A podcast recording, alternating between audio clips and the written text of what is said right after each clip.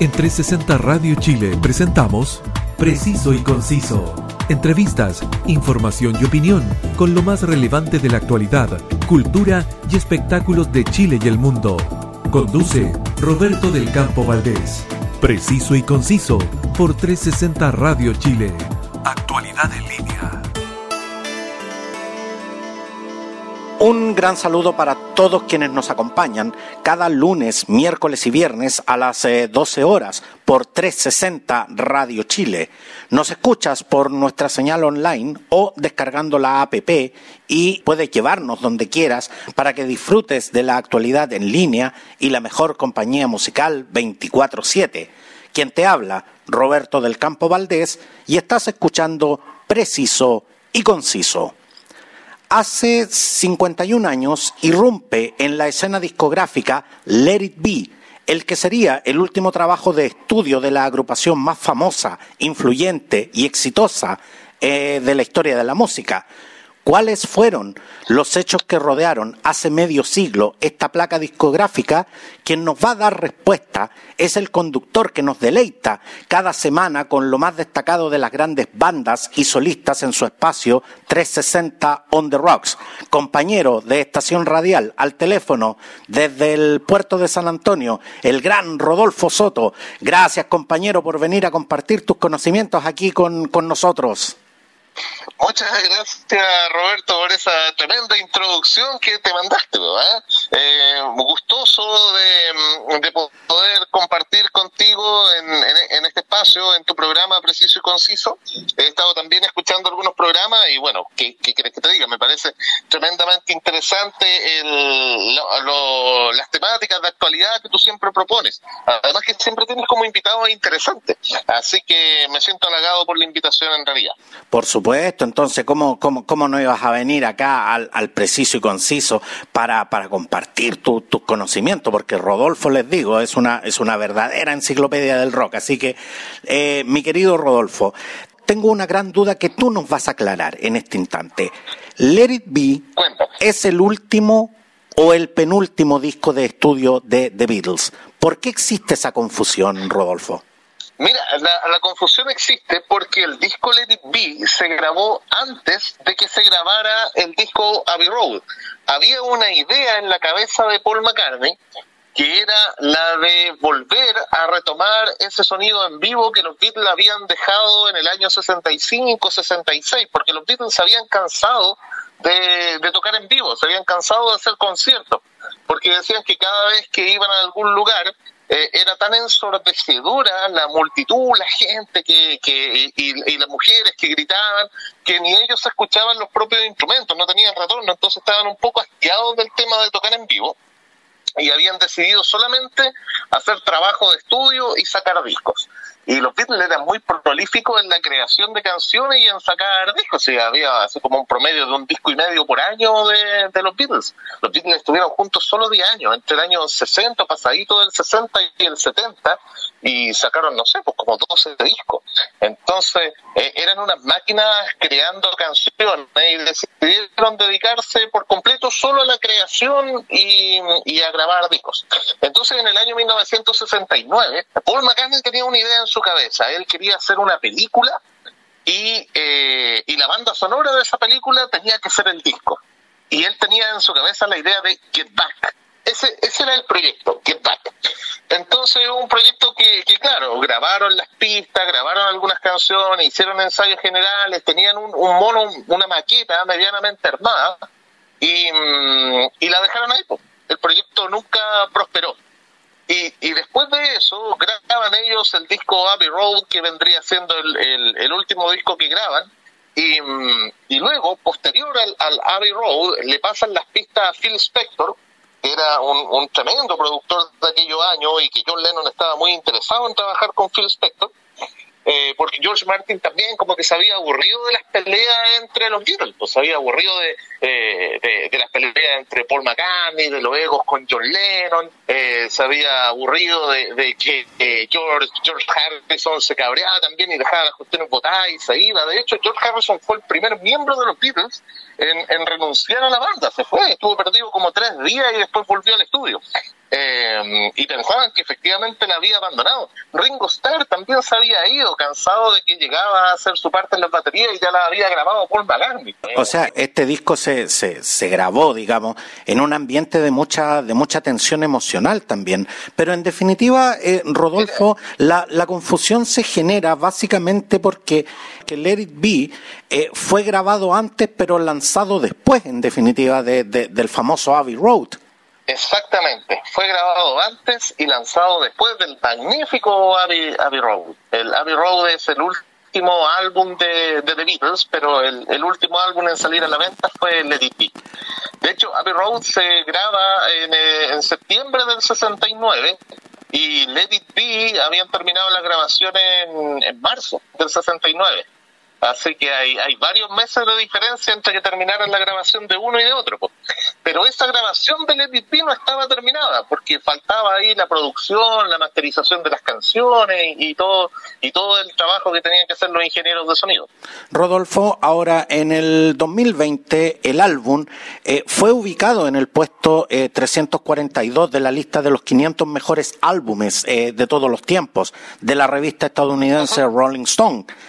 ¿Qué define esta, esta producción, eh, más allá de llevar el estigma de ser la última de los, de los cuatro de Liverpool? ¿Por qué se ganó eh, un sitial tan importante, un sitial tan alto en la historia, en la historia de la música? Lo que pasa es que los Beatles están en, un pedestal tan alto que cualquier cosa que, quisieron los Beatles está dentro del ranking de los mejores discos de, la Rolling Stone. Si al final los Beatles vendieron, vendieron cientos de millones de discos en el mundo, si los tipos hasta el día de hoy, imagínate tú Roberto, la importancia que tienen los Beatles en el mundo de la música, que perfectamente uno puede dividir la historia de la música en un antes y en un después de los Beatles. Podría ser lo mismo que, con Cristo, digamos, que dividen la historia de la humanidad en un antes de Cristo y en un después de Cristo.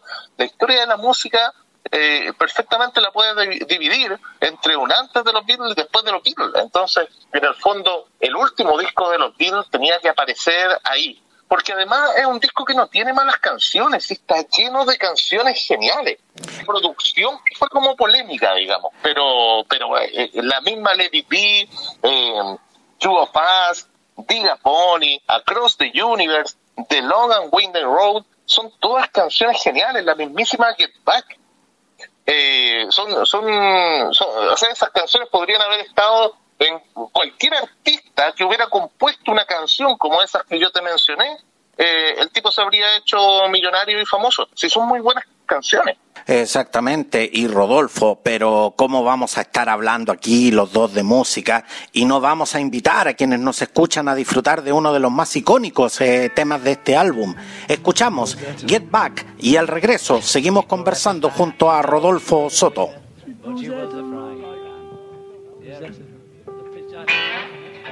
pick a picture the fingers, good. Okay. okay.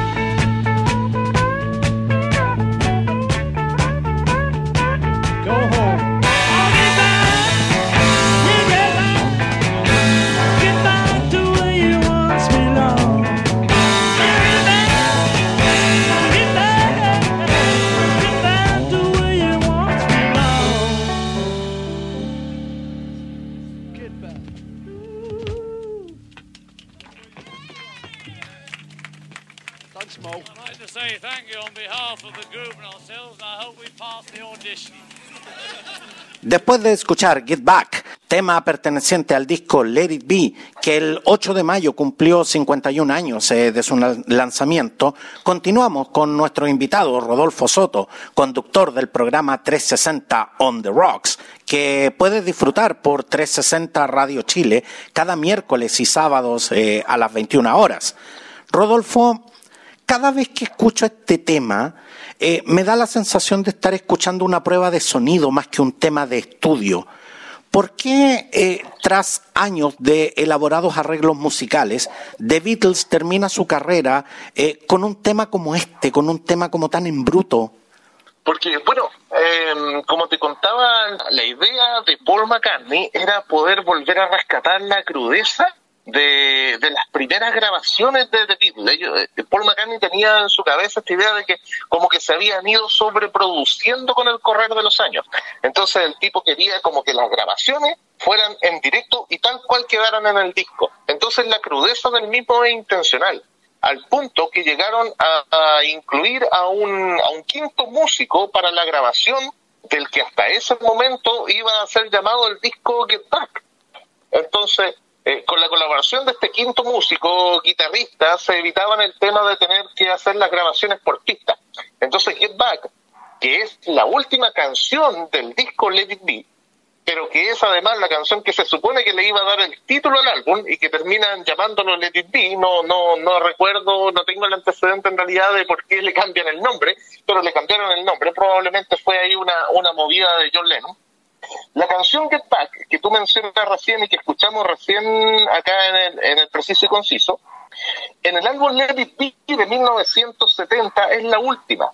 Y en el disco Let It Be Naked, que es la idea final de Paul McCartney, que la logra concretar por allá en el año 2001-2002, en donde el tipo le saca toda la sobreproducción de la, del muro de sonido y todo lo que había hecho Phil Spector, que se alejaba de su idea de crudeza original, entonces él hace el Let It que es por allá a comienzos de la década del 2000, y Get Back pasa a ser la primera canción del disco. De ser la última pasa a ser la primera. Elimina algunas canciones cortitas como Digit y, y I'm Mine, parece que es la otra que saca, eh, e incluye otras canciones que no estaban en, la versión original del, del Let It Be. Entonces es bien interesante el giro que hace ahí. Pero precisamente respecto de lo que tú me preguntabas de por qué suena así, como, como que fuera una, una canción un poco como de garage, es por eso. Porque la, la idea era que el disco sonara así. Pues. Esa era la, la idea que tenía Paul McCartney en su cabeza. Porque los Beatles, eh, tal como tal como tú nos mencionabas, tienen como una banda eh, con, con, sonidos bastante básicos, bastante puros, no por eso no por eso malos, por supuesto, pero pero pero con un con un sonido eh, bastante simple para, para lo que era la música de la época. Y, y justamente cuando cuando los Beatles deciden derrochar toda su, su creatividad en, en, en el estudio y aprovechar las virtudes tecnológicas Claro, ellos, ellos crearon verdaderas piezas de colección. Entonces, eh, llama mucho la atención este, este regreso, este, este, esta vuelta. De una u otra manera, eh, era, era una forma de terminar un ciclo, un ciclo creativo, volviendo, volviendo al inicio. Eh, bueno, aquí vamos a pasar al terreno de la especulación. ¿no? En el terreno de la, de la especulación, yo te puedo decir que Paul McCartney sentía que la banda se estaba desintegrando, que era el final de la misma.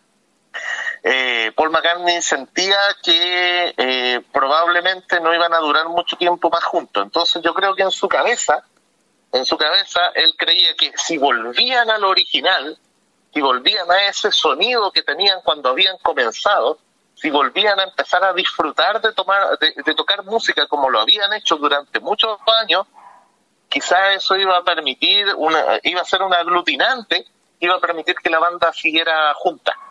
Yo creo que en el fondo la idea de McCartney de poder hacer esta película, este documental, y que esto fuera la banda sonora, iba a ser un, a permitir un reencuentro entre, entre ellos como músicos. Porque incluso John Lennon lo dijo alguna vez, que podían estar muy peleados en lo personal, eh, él con, con, Paul McCartney o él con el resto de los miembros de The Beatles, pero él nunca había disfrutado más y con nadie más de hacer música que junto a Paul McCartney y junto a los Beatles. Eh, eh eh, John Lennon adoraba sentarse en el estudio a hacer música con, con, con el resto de, de sus compañeros Beatles. Así que yo creo que le idea de McCartney, claro, tenía que ver con eso, pues, con ah, eh, no, no con el final de la banda, sino que hacer un desesperado intento de que los músicos se, se reencantaran con, con la idea de seguir juntos. McCartney, a pesar de ser el tipo que da a conocer la noticia, hace, se conmemoró hace poquito, si fue como a comienzos de abril, que McCartney da la noticia de que la banda no va más siendo que John Lennon se había ido antes que McCartney, pero había hecho voto de silencio porque hasta después que saliera el Let It Be iban a anunciar la disolución. Pero Paul McCartney se adelantó y anuncia la disolución a comienzos de abril y a mediados de abril Paul McCartney saca a la venta su, su propio primer álbum, digamos, eh, el McCartney 1 y saca el McCartney 1 antes de que apareciera el último disco de los Beatles que era el Let. ¿Por qué? Porque de alguna manera se había encabronado el tipo y quería aportillar el Let porque, no, porque terminó siendo un disco que él no quería. Él no quería eh, esas orquestaciones que había incluido ahí Phil Spector, eh, él quería su, su película documental con su banda sonora, con, con esta idea de que estuvieran juntos y como no logró eso, McCartney igual en una chiquillada el tipo se pica, eh, anuncia el fin de los Beatles, saca el McCartney 1 antes de, del Let It Be, eh, de picado yo creo, pues, de picado, de, porque sentía pena, sentía rencor de, de que las cosas no habían resultado como, como él quería. Me gustaría profundizar en un aspecto que, que, que, tú has mencionado. A ver, todos sabemos que Harrison, Ringo, Lennon y McCartney eran, eran cuatro genios musicales que llevaron la música a niveles creativos insospechados para, para la época. Pero realmente, claro. ¿qué tan gravitante fue el papel del desaparecido músico y productor Phil Spector en el, en el éxito que tuvo este disco? Mira, lo que pasa es que eso lo hace controvertido, porque hay gente que encuentra que si no fuera por la mano de Phil Spector, el disco nunca hubiera salido a la luz, porque en realidad eran como maquetas de canciones que no estaban terminadas y Phil Spector le dio un sentido a todo eso el gran error de Phil Spector puede ser que no dialogó y no conversó lo suficiente con McCartney. Yo creo que si Phil Spector, porque Phil Spector lo trae John Lennon, y John Lennon estaba peleado con McCartney. Entonces, yo creo que si Phil Spector hubiera conversado más o hubiera llegado a más acuerdos con Paul McCartney, probablemente habría sido un disco distinto y, y, probablemente McCartney no, no lo hubiera despreciado, no hubiera despreciado ese disco como lo hizo durante tantos años. Termina sacando su propia versión del álbum eh, 40 años después, digamos, 30 años después. Pero en un momento emocional, Rodolfo, de, de, de tanta tensión, eh, ¿realmente era, era factible dialogar? Porque, porque las últimas eh, sesiones de grabación de los Beatles fueron, fueron realmente tensionantes. Yo creo que el, ambiente, el ambiente como, como lo relatan eh, las crónicas de la época, el ambiente la verdad es que se cortaba con un sable. Sí, pues lo que pasa, Roberto, es que la mitad de las canciones la había compuesto por McCartney, ¿cachai? Entonces yo creo que sí, pues, era un error de Phil Spector el, el, por ejemplo, meterle orquestaciones a una de las canciones favoritas de McCartney de ese disco que es The Long and Winding Road. E esa canción es maravillosa, pero la orquestación es como que la arruinan. Realmente yo creo que lo, lo peor del, del disco Let It son las orquestaciones que tiene The Long and Winding Road. Y McCartney corrige eso 30 años después y realmente te das cuenta que es una canción mucho mejor de lo que hizo Spector en, en aquel tiempo. O sea, Phil Spector o por mucha gente, por muchos músicos, es reconocido como el mejor productor en la historia de la música. Pero justamente, Rodolfo, tú, tú eres una persona que, que, devora música, que, que en definitiva eh, has analizado y te has metido en el trabajo de, de estas grandes bandas y solistas. Eh, cuando, cuando estamos hablando realmente de una producción con, con músicos de este nivel y con un productor de este nivel, realmente se, se puede desechar eh, por, por factores emocionales la labor de Phil Spector en, en este sentido? No, para nada, para nada. Lo que pasa es que mm, hay que tener en consideración otro factor que es bien interesante, y es que los Beatles habían grabado todos sus discos junto a George Martin. Entonces George Martin entendía la lógica de lo que querían los músicos. Phil Spector entendía lo que quería John Lennon. Entonces, porque al final George Martin también, si se aburrió George Martin de trabajar con los Beatles, si pasaban puro peleando. Entonces, si bien él lo entendía, también se agotó emocionalmente. Hoy George Martin también se daba cuenta que era el fin de la banda. Entonces, George Martin termina grabando el último disco de los Beatles, que fue el Abbey Road, y esta suerte de Let It eh, queda en manos de Phil Spector a ver qué podía hacer. Y yo creo que Phil Spector hizo un gran trabajo, si yo, yo no lo desprecio yo, yo no desprecio el, trabajo de Phil Spector yo creo que, que nadie lo puede despreciar. Pero no era la idea que tenía McCartney en su cabeza nomás. Está súper interesante nuestra conversación, pero queremos seguir disfrutando de los temas de este histórico disco. Escuchamos el tema que da el nombre al disco y al regreso seguimos conversando y conociendo más junto a Rodolfo Soto.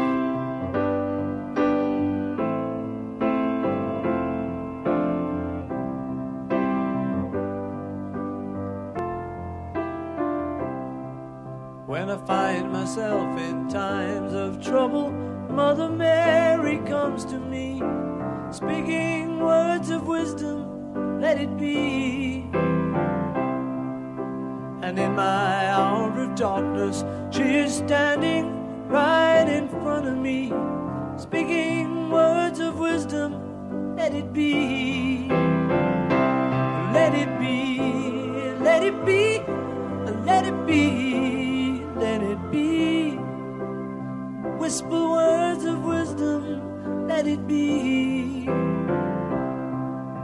And when the broken hearted people living in the world agree, there will be an answer, let it be. But though they may be parted, there is still a chance that they will see. There will be an answer, let it be.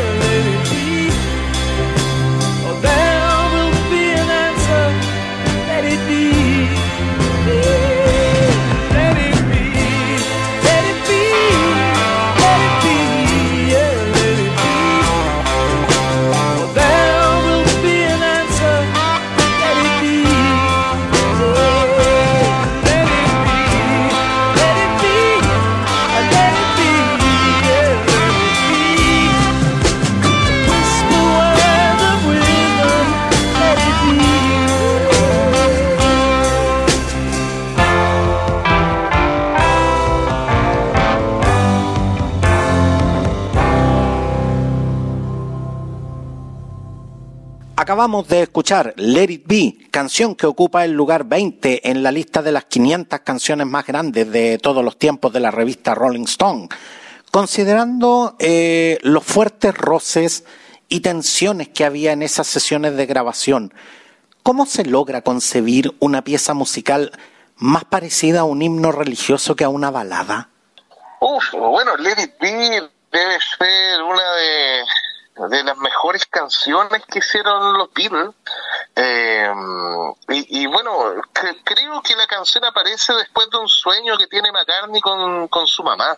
McCartney soñó con su mamá que se llamaba Mary. Y de ahí viene eh, la, idea del, del Let. Eh, no, Let It Be es una de las grandes, grandes canciones de, los Beatles. Y, y bueno, es que, como te decía adelante, si el álbum Let It Be es un disco muy bueno, si tiene muy buenas canciones. Y Let It Be es una de las mejores, sin duda. Porque la, la sensación, eh, la sensación que todos tenemos al escuchar, eh, obviamente, 51 años después, eh, eh, Let It conociendo la historia y conociendo eh, muchos de los aspectos que rodearon la creación de, de esta emblemática pieza musical, resulta increíble escuchar una canción que, que uno con los primeros acordes, la verdad es que te irradia una paz, te irradia una tranquilidad y cuando uno piensa que esta canción fue creada en un momento de tanta tensión en que realmente yo creo que yo creo que fácilmente hubiéramos esperado que los tipos se tiraran los instrumentos por la cabeza, resulta bastante bastante increíble. Ahora, el tema de la, conexión emocional que tiene que tiene Paul McCartney justamente con el con el sueño con su ma, con su madre es justamente eh, un poco la, la, la conexión que, que, tiene con Lennon, que ambos perdieron eh, a sus madres siendo muy jóvenes. Sí, definitivamente, definitivamente. Es que Let It es un himno, eh, es, un, es un himno mundial. Eh, y bueno, cada cual le puede dar la interpretación que quiera a la canción, pero, pero déjalo ser.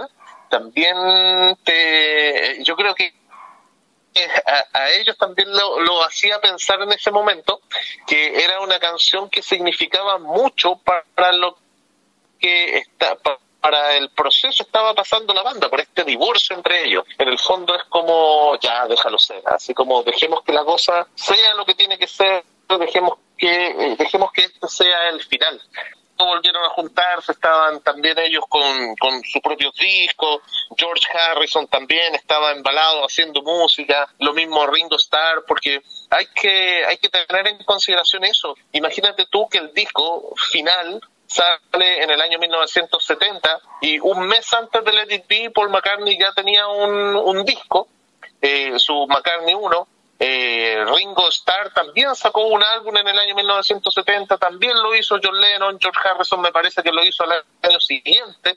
Eh, un, imagínate, George Harrison eh, estaba como, como un león enjaulado. George Harrison, eh, que tenía una capacidad creativa increíble y que siempre se sintió un poco disminuido por, por John y, y Paul, que eran los que llevaban la batuta en la banda. George Harrison, su primer álbum, es un disco triple son tres discos. O sea, el tipo tenía una, cantidad, una, una gana inmensa de, de hacer música y de grabar música a su pinta. Entonces hay que reconocer que los Beatles eh, siguieron haciendo música como malos de la cabeza después de finalizado el, el grupo. Po. Y sin tener esta carga eh, emocional bueno, que, que, que, les rodeó en las últimas sesiones. Claro, por supuesto. Rodolfo, pero una pregunta que siempre va a rondar en el aire es ¿qué tan determinante fue Yoko Ono en la disolución de los Beatles? ¿Realmente alejó a Lennon de sus compañeros o fue la excusa que utilizó Lennon para disolver la banda? No, yo creo que, claro, en realidad al resto de los músicos les molestaba la presencia de Yoko Ono, porque, pero Lennon está absolutamente enamorado de Yoko Ono entonces, claro, a todos les pasa eso de que, de que el, el miembro de la banda empieza a llevar para todos lados a, a, a, la pareja, la pareja empieza a opinar acerca de las canciones que están haciendo y como que se sintieron un poco invadidos por eso. Fue un factor más, pero no fue eso lo que determinó el fin de los Beatles. Yo creo que el fin de los Beatles lo determina la muerte de Brian Epstein. Brian Epstein, que era el manager de la banda y el que lo hacía convivir y el que encontraba la respuestas para, para, los conflictos que tenían y Brian Epstein fallece por allá en el año 67. Entonces, tras la muerte de Brian Epstein, eh, los miembros empezaron a, separar, pues. Eh, el aglutinante de la banda era Brian Epstein. Y yo creo que ese fue el factor más determinante en el fin de los Beatles. Antes eh, que nos dejes, Rodolfo, quiero que nos cuentes, por favor, eh, para cuándo se espera el estreno del documental de Beatles eh, Get Back, que muestra las sesiones de grabación de este disco y que, y que dirige nada menos que Peter Jackson, el director de la, de la trilogía El Señor de los Anillos. Oye, mira, sí, lo había escuchado, lo había escuchado, pero la primicia me la das tú. Había leído por ahí que estaba la idea de hacer esto, pero no sabía que se había concretado. Así que me pone en un aprieto cuando me, me, me pides señalarlo. No, no tenía idea que se venía. Eh, The Beatles Get Back es un documental dirigido por Peter Jackson que explora la realización del álbum Let It Be de la banda de rock británica The Beatles, cuyo título provisional era Get Back, que es lo que yo te había comentado, con un estreno proyectado para el 27 de agosto del 2021. Ay, hombre, oye, esto se viene muy, pero muy interesante y este es un documental, se basará en, las cintas que durante tanto tiempo estuvieron guardadas, porque esa película que yo te comentaba, esa película que estaba en la cabeza de, de, de esa película en algún momento hubieron ediciones, salió, y después retiraron todo eso del mercado y lo guardaron. Y lo guardaron probablemente porque en algún momento iba a tener mucho más valor. Pero mm, hay algunos bootlegs que muestran, y de hecho para todos es conocido esto del concierto que hacen los Beatles, ese concierto que hacen como en la terraza. Esa parte eh, es la parte final del documental Get Back de, de la idea mía McCartney y que salió. Así que me parece que esto que va a hacer Peter Jackson es terminar la idea de McCartney y me parece excelente. Creo que, que todos los Beatles tenemos que estar ahí eh, ansiosos por, por la salida del mismo. Este, seguramente, tal, tal como tú dices, Rodolfo, todo, todos los fanáticos de los Beatles y a todos los que nos gusta la música en general y que, y que nos gusta conocer la historia detrás de, detrás de la creación de estas grandes piezas musicales, obviamente que queremos, queremos disfrutar, queremos, queremos ver a estos, a estos cuatro, a estos cuatro de Liverpool en, en una faceta eh, más humana, que queremos que se quiten la piel de íconos de la música y verlos también como, como lo que eran, como eh, cuatro seres humanos que que, tenían luces, pero también eh, grandes sombras. Así que, así que de verdad, yo, yo, yo creo que también estamos, estamos todos a la espera del lanzamiento de, este documental de Peter Jackson a la espera ansioso de eso nomás, ¿ya? De que salga este documental Get Back y vamos a ver la interna de los Beatles, a ver qué tal. Exactamente. Quiero darte las gracias, Rodolfo Soto, conductor del espacio 360 On the Rocks, que nuestros auditores y yo personalmente disfruto cada miércoles y sábados a las 21 horas por 360 Radio Chile, donde, donde Rodolfo siempre, siempre está presentando y aportándonos gran, gran información sobre, sobre estos clásicos de, de la música, estas creaciones ya emblemáticas y por supuesto también analizando la, las nuevas creaciones. Así que 360 on the rocks, que cada sábado a las 21 horas y en repetición también los días miércoles a, a las 21 horas. Un abrazo, Rodolfo, y por favor no te pierdas para que, para que podamos seguir conversando acerca de estos grandes clásicos eh, de, de la música. Gracias, Roberto, por invitación, quiero aprovechar de mandar un saludo ahí a Daniel Silva, que es con, con quien grabamos el, el programa, con quien hacemos el, el On The Rocks. Claro, él, él no aparece hablando, digamos, pero es el que se encarga de la producción y de todas las cosas que hacemos ahí para la 360. Así que un, un saludo a, a, mi compadre, a mi amigo Daniel Silva, a través tuyo, Roberto, a través de tu programa. Y muchas gracias por la invitación, po. Y, y por supuesto, yo creo que eh, pronto vamos a estar ahí conversando acerca de de, algún otro evento de la música. Y yo creo que tenemos que hacer la previa también de este, de este Get Back que va a salir ahora en, en noviembre, o sea, en, en, agosto. Así que, bueno, un abrazo. Gracias, Roberto. Definitivamente, y ahí te, te, te vamos a estar esperando. Un abrazo, un abrazo grande para ti también, Rodolfo, y para ti también, Daniel, a la distancia. Listo, vale. Chao, chao. Y ustedes eh, tampoco se pierdan ninguna edición del podcast de actualidad, cultura y espectáculos. Busca preciso y conciso en Spotify y en las principales eh, plataformas podcast porque en todas estoy. Sígueme en redes sociales. Gracias por estar con nosotros. Un abrazo y hasta pronto. En 360 Radio Chile, esto fue Preciso y Conciso. Entrevistas, información y opinión con lo más relevante de la actualidad, cultura y espectáculos de Chile y el mundo, junto a Roberto del Campo Valdés. Preciso y Conciso por 360 Radio Chile. Actualidad en línea.